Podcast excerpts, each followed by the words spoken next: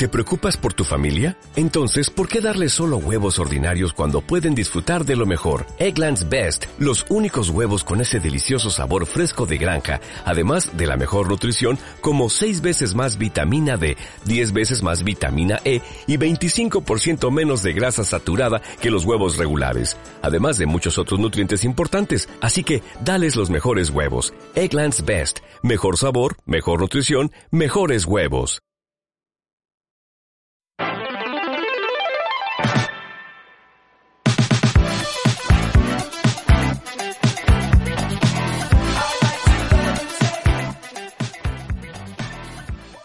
¿Cómo? Hablo así. Sí, sí, dos.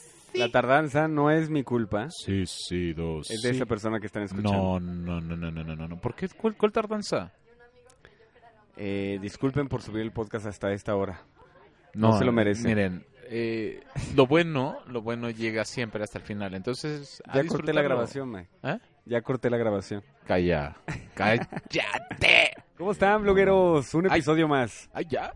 ¿Cómo estás, hermano? Ah, estoy muy bien, gracias. El buen. Alex López. Podcast martes. Tarde, pero martes. Tarde, pero, pero lo bueno del... eh, se supone que de las cosas llegan hasta el final, ¿no? Entonces, ¿por qué ¿Quieres no? justificarte? No, no, no es una justificación. suena así como que... Como que sabes que es tu culpa, pero... Responsabilidad. Sí, me hago responsable, pero no, no, no había podido vernos, güey. Pero bueno, Estoy muy estamos contento aquí. de verte, hermano. es un placer. Nuestras pláticas siempre son muy interesantes. Híjole, si hubieran estado aquí sí, Tenemos literal una hora hablando de un tema muy, muy importante. y que a lo mejor sí podríamos este, tocar en alguno de nuestros podcasts. Eh, Lo más seguro es que lo toquemos. O sea, la que- nostalgia. la nostalgia. Todo lo que ha traído la nostalgia. Pero hoy vamos a hablar de otro tema que se llama amor de mentiras. Enamoramiento. ¿Qué es para ti el amor de mentiras? Para poder entrar en contexto. Ok. El, el amor de mentiras es esa fase de que tienes como ser humano eh, cuando reconoces a una persona o te ves en una persona y reconoces que te gusta, que quieres estar, Que hay algo. que hay algo. O que sea, eso que, eso que sabes que, que, que sé yo. Sí, te, te, te mueve las, las mariposillas del estómago y, y- y sientes, y empiezas a sentir, y ca- cada vez que ves a esta persona empiezas a solamente a visualizar lo bueno, lo bonito, eh, todo lo bello que tiene ese ser humano. Podemos decir que es todo lo positivo. Todo lo positivo, todo. No hay nada negativo en ese momento. Creo que creo que hay cosas negativas, pero la transformas. Es una capacidad que tenemos los seres humanos de transformar lo que en lo mejor en algún momento normal, común, Podría ser algo negativo podría para ser ti. algo, algo negativo, pero de repente tú ante este esta fase de enamoramiento todo lo ves bonito. Es una capacidad que tenemos de transformación. Ay, No, no, no, y es de verdad, o sea, estoy súper impresionado por lo que dices porque parece que estamos como en un estado zombie. Es correcto. O sea, No digo que esté mal, no, no, no, no, no, no, simplemente es, que es una etapa fisiológica mientras estás enamorado. Sí, eh, pues, es, son, son- son- es la suma de todos los neurotransmisores que traemos acá arriba que están funcionando y son las combinaciones químicas que están pasando de serotoninas, dopaminas, eh, acetilcolinos, ¿eh? Hoy anda sabio. Ay, nada, sabio, no, no, no, para nada. Entonces, son, eh, son, son, digamos que son cócteles químicos que permiten un estado de obnubilación o de estar obnubilado. O de estar cegado para los... Obnubilado es, es eh, y, lo, y, lo, y lo saco de un artista que de lo que lo aprendí, es, es un estado entre pendejo y pacheco, perdón por las expresiones, o sea, estás obnubilado, estás en, en otro mundo. Eh, Alex siempre va a pedir disculpas cuando dice una mala palabra. Es Siempre, pues, si siempre sucede. si mis papás lo escuchan, pues tengo que Pero de está, menos su- decir o sea, perdón. pero está muy bien justificado que utilices pendejo Pacheco, ¿no? O sea, es como este esta sensación en estado nublado. Como el zombie, como el... eh, o, o para otras es esos... El suspiro. Ese suspiro y que volteas y pones los ojitos de huevo, o sea, todo en blanco. Ah. Un ejemplo claro podría ser, no sé, en la primera cita que ya hay, ya sabes que hay química, las dos personas están interesadas porque para eso están ahí, ¿no? Así es. Ya pasó el- la etapa de te reconozco. Ya te conocí. ya te conocí, ya estoy conociéndote y vamos a suponer que la persona no se calla, habla mucho. Ajá. Pero tú estás, te estás enamorando. Entonces en la segunda cita pasa lo mismo. Y Pero- habla y habla y habla y, y habla, y para ti dices, ay, qué tierno, qué, Qué bonito conversador habla. es. ¿Qué tan? Cuando eso después, que pasa la rutina pareja, que ya llegaremos a ese punto, se puede volver en un problema. Es que no se calla. Es que no me escucha. es que no me escucha. Pero así lo conociste. Pero así lo conociste y así lo aceptaste. Por Claro. estar en un, en un estado de enamoramiento. De un amor de mentiras. Porque creo, y, y- sin temor a equivocarme, no podemos hablar de amor. No podemos hablar de estás enamorado de una persona después de tres, cuatro citas. Enamorado, un amor. eh, enamorarse lleva una construcción, lleva tiempo, lleva a reconocerse. Ok, ok. ¿Qué es para ti enamorar? ¿Qué es estar enamorado? Para mí estar Para poder empezar con una base, ¿no?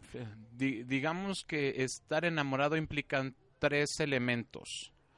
Número uno, tener una conexión o una Eso que le llaman química. una afinidad eh, física. O sea, ya hay un contacto físico, ya me gusta con lo que me haces, te gusta lo que te hago. Y lo puedes reconocer como, no sé, cuando te, te dan como... eh, Creeps, así. creeps, como goosebumps. ¿Cómo se llama en Goosebumps. español? ¿Qué, qué Eh, payasos somos, hijo, Cuando se te pone la piel chinita, güey. Cuando se te pone la piel chinita nada más porque te rozó tantito Así el- es. una parte de tu cuerpo. ¿Cuál? La, La que, la que te pone el pelo chinito, chinito, nada más, güey. ¿Y a ti qué te pasó, mi querido chino? ¿Qué te están haciendo? Yeah. Eh, entonces, eh, cuando tienes esa sensación, eso es lo que tú hablas. O sea, esa química, ese... Esa ese- afinidad esa atracción física. Atracción, eh, atracción física, afinidad física. eh, que va de, que también tiene sus, sus, sus niveles, ¿no? O sea, desde una agarrarte la mano y que tomarte de la mano y que encajemos eh, mi mano con tu mano es, es esa afinidad física. Ahí hasta un nivel ya sexual, ¿no? Y a nivel corporal biológico empieza a pasar algo en tu cuerpo. Sí, Las endorfinas, es correcto. estas hormonas del enamoramiento que le Ajá, dicen. ajá. Una vez que ya lo conoces o la conoces, ¿cómo puedes identificar que estás enamorado, según tus experiencias? Entonces, reconocimiento físico, segunda fase o segundo O sea, me elemento. gustas, te me gusto. gusta, te gusto, nos agradamos físicamente. Segunda fase, creo que ya es una parte de eh, me interesa quién eres, Quiero saber más. quiero saber más de ti. No, Fíjate que yo lo puedo, yo lo puedo conectar con es intrigante. Me intriga y quiero saber más. Quiero conocerte más. Quiero saber cómo piensas, quiero saber cómo vives, quiero saber de dónde vienes.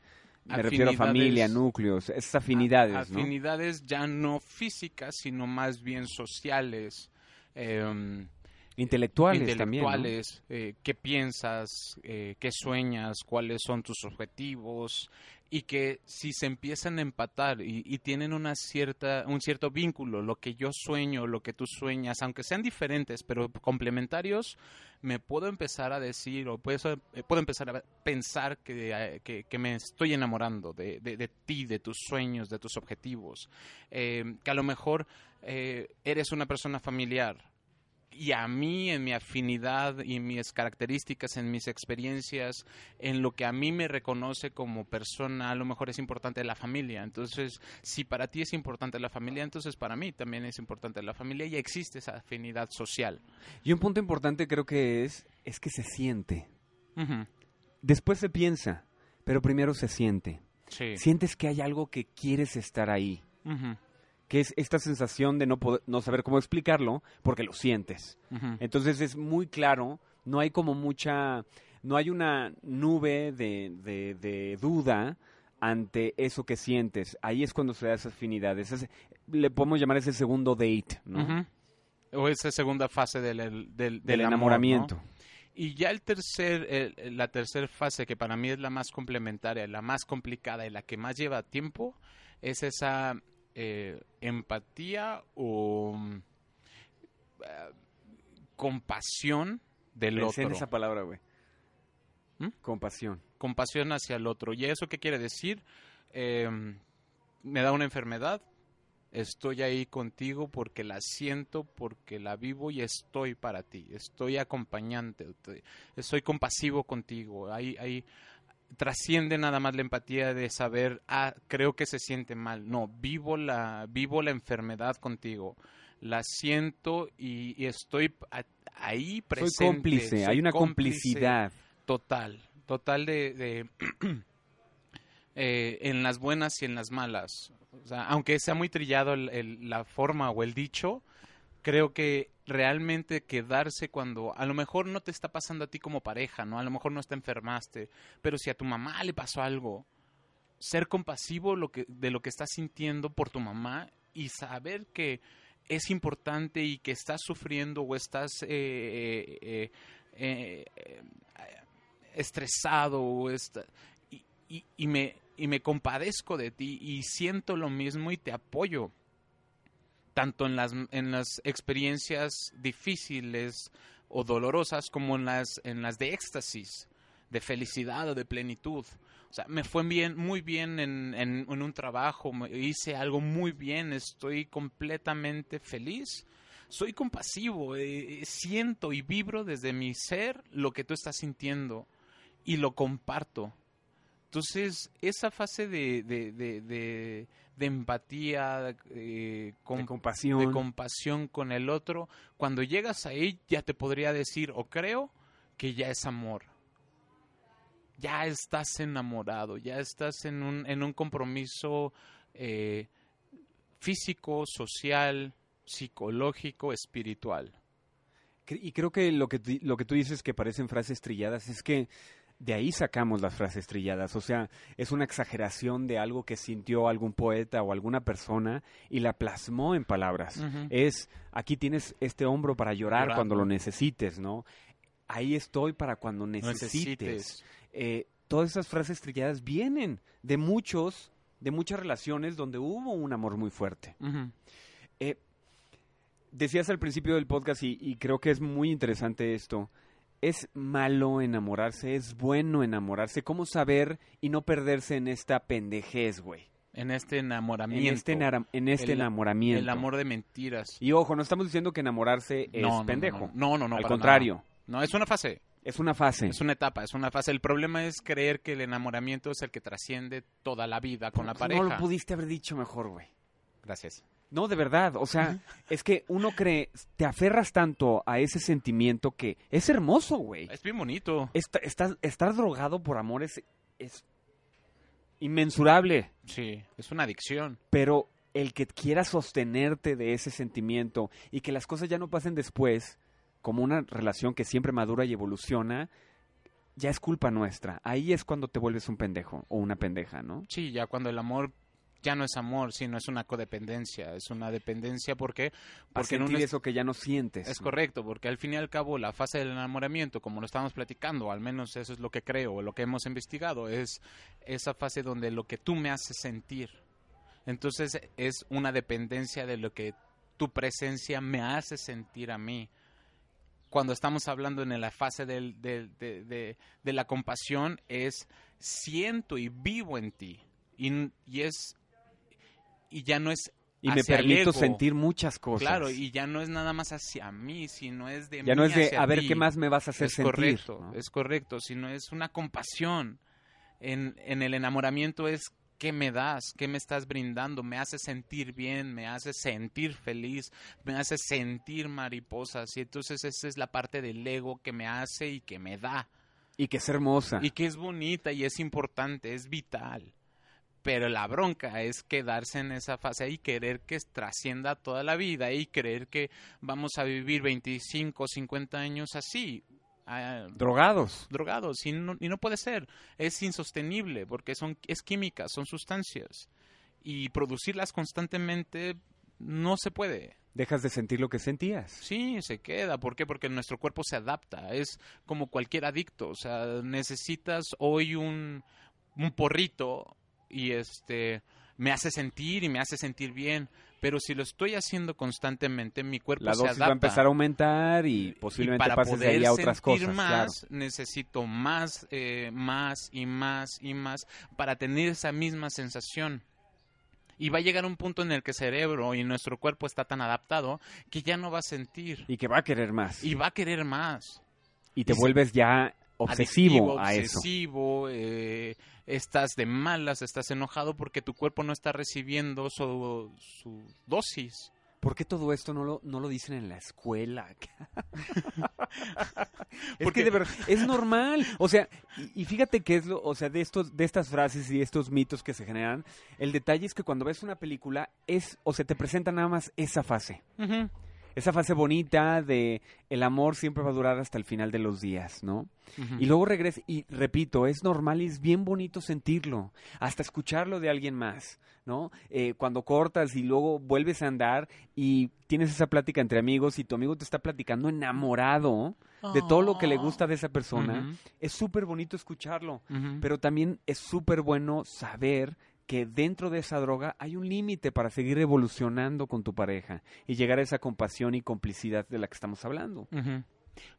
Hay- pier- se pierde el, el interés de la per- en la persona. No, quitas el ego, eh, quitas el ego de encima, ujú. ok, qué chido, ya te hizo sentir mariposas en el estómago, ahorita ¿Quién vamos a ser eres? cómplices, ¿quién eres? ¿No? Y, y vuelvo, primero es una fase social, a ver qué piensas, qué crees, cuál es tu filosofía de vida, eh, cuáles son tus sueños, qué quieres alcanzar. Y ahí empiezan también el reconocimiento de las eh, fortalezas y debilidades, los fracasos y los, los éxitos, fracasos y los éxitos. el blanco y el negro. Y, el, y a lo mejor el cómo te ves sin maquillaje. Porque eso eres, no eres maquillaje. Eres el ser que está detrás del maquillaje, detrás del vestido bonito, detrás de los zapatos, detrás, Detrás de del las palabras perfume, bonitas, de las detrás palabras de las bonitas. citas románticas. Sí, Eres más que eso. eres más que eso, pero en la fase de enamoramiento nada más es esa, te muestro que huelo rico, que me huele rico la boca, que me, que- me baño todos los días y me quedo con eso. Alex, por favor, bañate todos los días. La- Lamentablemente les digo que sí lo hago. No, soy bien quisquilloso para eso, Oye, pero bueno. pero es súper importante lo que dices porque imagínate en lo que nos convertimos cuando te aferras a algo que sabes que no va a durar tanto tiempo. Pues es que es insos- insostenible. Porque no eres. Y, y enamoramiento, el amor de mentiras es idealizar a esa persona como se muestra. Y seguramente estás pensando, es que es bien difícil eso. No, la verdad es que no, No, lo es. no. Es súper simple. Y si lo pones como lo estamos platicando, te das cuenta que te, o sea, te vuelves en una persona compulsiva, obsesiva, eh, con muchos miedos enfrente, porque quieres algo que es insostenible. Cuando lo ves de esa manera y no quieres aferrarte nada más a lo que, a lo bonito, A la cuando ves lo negativo a esa obsesión, creo que es muy fácil soltarlo y muy fácil tratar de evolucionar con tu pareja en estas nuevas etapas de la vida. Porque si lo, si lo plasmas a uno, que siempre lo hemos dicho, es muy difícil que encuentres el amor allá afuera si no te amas a ti mismo. Es muy difícil que aceptes a las personas si no te aceptas a ti mismo. Es muy difícil que, que te sorprendas y seas curioso con la vida cuando ya no te sorprendes contigo mismo. Es bien difícil que encuentres una pareja cuando no sabes este tipo de detalles entonces te vuelves todo, o sea, todo lo tóxico empieza a llegar a tu vida, porque la droga sí es, ¿no? A pesar de que estamos hablando de la droga del amor, es una droga primero. Todo en exceso es todo en malo. exceso es muy malo. Totalmente de Qué acuerdo. fuerte. ¿Cómo saber cuando estás en esa etapa? Cuando al Yo, re- yo recuerdo que en mi última relación yo no pude sostener eso. Yo estaba aferrado a una idea. Y cuando me di cuenta, creo que fue tan fuerte el shock hacia mí que decidí mejor trabajar en mí para no arruinar o no, no, no lastimar más a esa persona, ¿no? Creo que la estaba lastimando demasiado y creo que alguna vez te lo dije. Me di cuenta que le estaba mostrando la, la peor versión de mi ser. Porque todos la, todos la tenemos. Sí, claro. Y yo vivía con la peor versión de mi ser todos los días. Imagínate quién te va a aguantar así, güey. No, nadie. Ya una vez que te das cuenta, porque es muy difícil aceptar la mierda de persona en la que te has convertido. Por esa obsesión y esa perspectiva que le estás implementando a tu pareja. Porque ya ni siquiera le preguntas, No, ya lo esperas, ya le exiges. ¿Tú cómo te das, o sea, cómo, cómo nos podemos dar cuenta? Yo creo que me di cuenta por eso. Me di, un día me vi al espejo y dije, ¿quién es este güey? Yo no soy así 24/7. Ujú. Yo soy una persona, eh, sí muy mamona, muy sarcástica. No, tú, güey. Pero soy mucho más compasivo, soy, me gustan las complicidades, me gustan las amistades de corazón, me gusta todo eso bonito de la vida también. ¿Tú cuando te diste cuenta que eh, ya estabas forzando el enamoramiento, ya estabas en la droga, ya estabas en el apendejamiento? Cuando no te... Creo que es muy fácil. Cuando no te das cuenta que las personas tienen defectos y que tienen miedos y que son vulnerables. Cuando nada más crees que la persona es perfecta. O sea, eh, y, y esa perfección y ver que esa persona es, es, es tan perfecta y quieres mantener esa, ese ser humano perfecto, te olvidas de ti mismo para tener Para, para buscar y mantener mantener esa perfección. y generas inseguridades en ti y empiezas a, a soñar o, o- o crear celos. ¿Por qué? Porque se va la otra persona y alguien más la está viendo y eso me genera inseguridad. ¿Por qué? Porque te estás robando lo que es mío y lo que me da beneficio y lo que me hace sentir bien. Espérate. Uno, no le perteneces a nadie, nadie nos pertenece, todos somos, somos seres libres. Pero cuando creo que esa persona me pertenece, es mía, es el capricho de un niño ante un juguete que no te lo presto porque me hace sentir bien a mí y no te tiene que hacer sentir a ti, esto es mío. Y, y no te lo presto, ni madres, porque si te lo llevas me quitas mi felicidad. Y ya pasa de lo normal al Y exceso. ahí ya pasa de lo normal al exceso. O sea, si no puedes permitir que tu, que tu pareja Se equivoque, se equivoque, hable con otras personas, deja el, el pedo, hable con otras personas, pueda salir libre, No respeta su independencia. no respetar la independencia del otro esa ser. independencia viviendo- que eh, por un momento te llamó mucho la atención, esa seguridad de esa persona. Y, y si no eres capaz de estar seguro de ti mismo y disfrutarte a ti solo, dejando que tu contraparte viva, si no lo logras, estás viviendo un enamoramiento, estás viviendo una adicción de una persona que El te amor hace de mentiras, El ¿no? amor de mentiras. Porque te estás mintiendo. Es, es, es una mentira que no, no vas a poder sostener. No. Nunca se va a hacer realidad. Nunca se va. Escúchame bien, nunca se va a hacer realidad. No. Si no puedes ver los defectos y los conviertes en áreas de aprendizaje en tu pareja y en ti, creo que sí estás viviendo un amor de mentiras. Totalmente de acuerdo. Y todos hemos pasado por eso. Sí, o sea, y- La fuerza que tienen todas las eh, esas esas esas cosas externas, güey, es esos impulsos externos, como ver una película, como escuchar eh, la historia de una sola cara de la moneda de una pareja, como ver fotos en Instagram y son felices y esta vida perfecta, güey, las redes sociales tampoco ayudan en esto. No, ni las redes sociales ni Disney, By the way. by the way. O sea, y vivieron felices para siempre. O sea, y, y él vivieron felices para siempre fue el momento de la boda.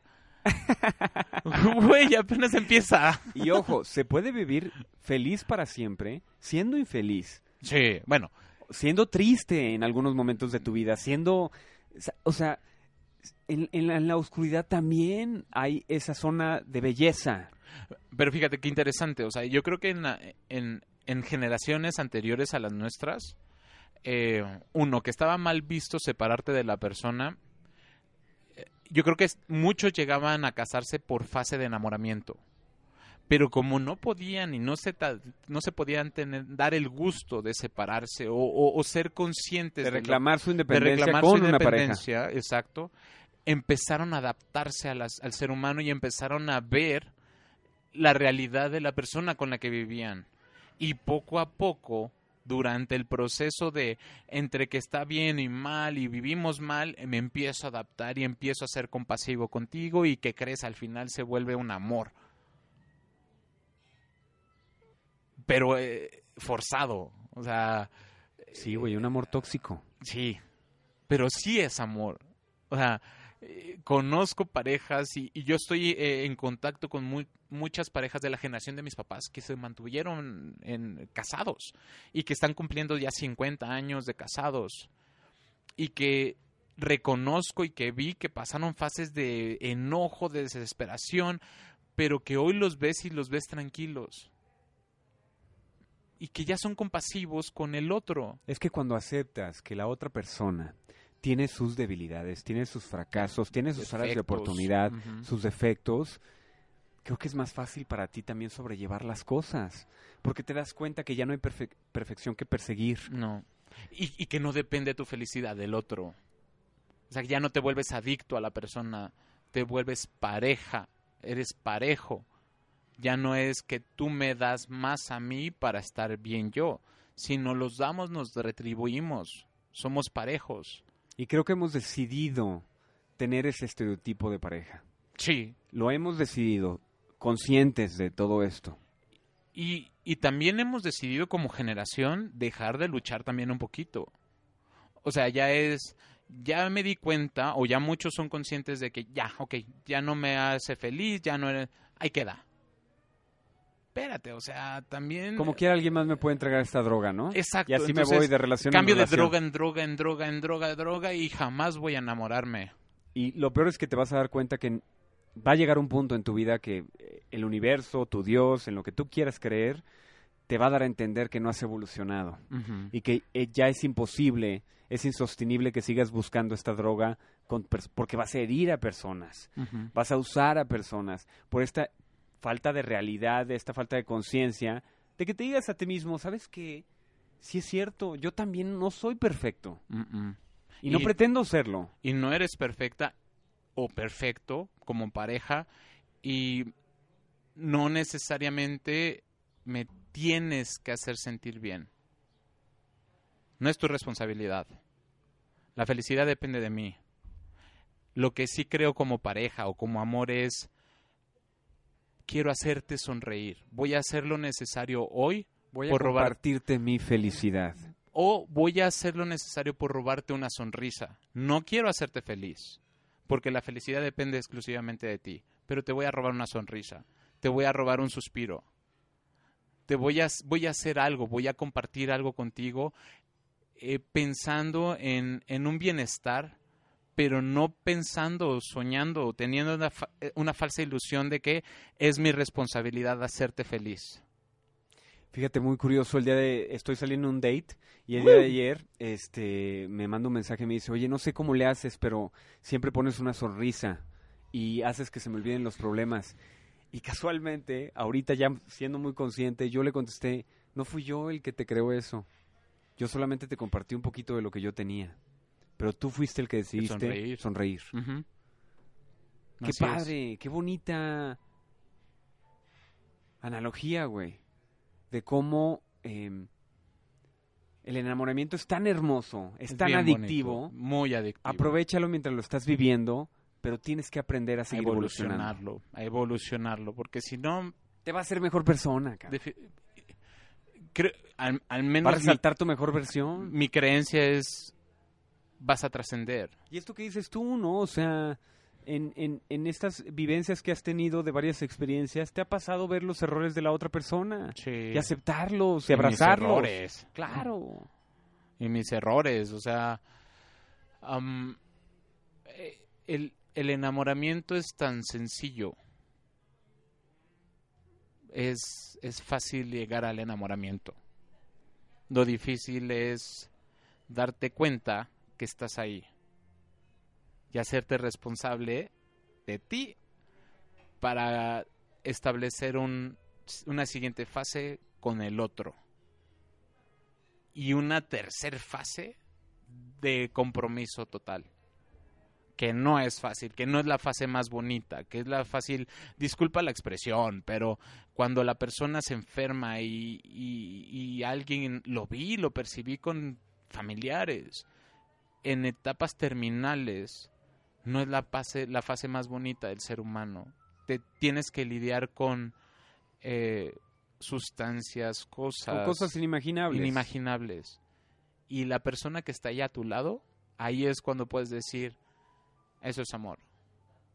Porque no huele rico, porque no se ve bien, porque no te puede hablar bonito y ahí estás. Y eso para mí es trascender como pareja, como ser humano, como espíritu, llámalo como lo quieras ver. Es ser un alma más libre, güey. Y nos toca, es nuestro trabajo, es nuestra responsabilidad. Yo creo que es una de las cosas del por qué hicimos estas pláticas y este podcast. No solo por la sabiduría que tiene el buen Alex, sino... Ay, ¿cuál sabiduría? No, de verdad, güey, tienes una facilidad en, en poder condensar en palabras esos pensamientos muy profundos que has analizado por mucho tiempo y viene desde vivencias personales, o sea, no es, nunca hablamos de experiencias que no nos ha tocado vivir y no puedo yo más que aceptar que el dolor que viviste en el pasado, incluyendo el mío, me ha hecho hoy un ser mucho más grande, con, con una luz mucho más liviana, con, con em, esta conciencia hermosa de saber que estás en el presente. Y, y eso atraes. Y, y que a pesar, y, y a pesar de todo eso, todavía caigo, Claro, ¿no? O sea, güey, o sea, claro, porque es una evolución con... No somos perfectos. perfecto, si lo estamos aprendiendo en el Pero te camino. sientes mejor, por eso era muy importante para mí decirlo. Cuando estás en la etapa de enamoramiento y cuando sabes que ya no estás en esta etapa, porque lo sabes, es porque lo sientes. Te sientes en las nubes cuando estás enamorado y cuando ya no estás y estás eh, abusando de esa droga y siendo muy persistente a algo que sabes que ya se terminó porque es normal que suceda, te sientes mal, te sientes pesado. En tus palabras se escucha eso que sientes y lo sabes muy bien. Posiblemente no eres consciente de ello, pero lo sabes nosotros, yo en lo personal te invito a que, te, a que seas consciente, para que entonces lo sueltes y vivas a la pareja con la que estás. O si no lo quieres soltar, darte la, oportunidad de dar un esfuerzo o a esforzarte por- si lo quieres, porque trascienda, porque entiendas que ya, ya ya no estás en la fase de enamoramiento, que es ya ya te toca dar y ver de la persona su libertad, sus virtudes, sus miedos, sus todo y aceptarlo. O- o sales corriendo que es válido, ¿Lo hemos hecho todos? lo hemos hecho.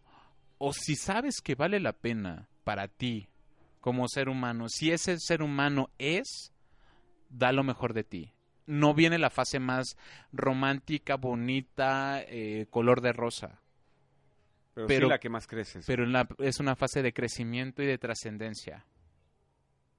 Yo me quedo con la fase de trascendencia.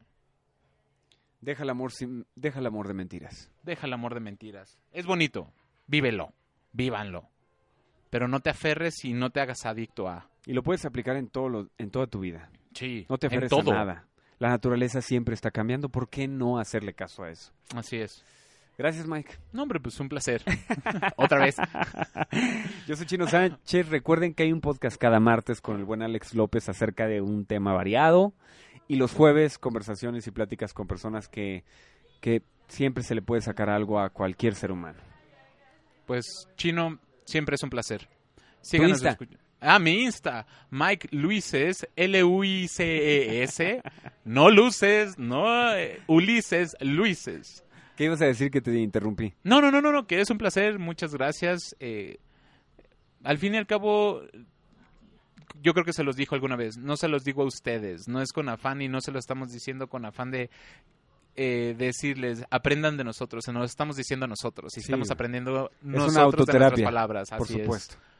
Mi Instagram, Chino Sánchez Trejo. Recuerden seguir el podcast en Spotify o en todas las plataformas digitales donde escuches podcast. Estamos como el blog de Chino Sánchez con V. En Facebook también el blog de Chino Sánchez y el Insta de cada quien. Mike no sube muchas cosas.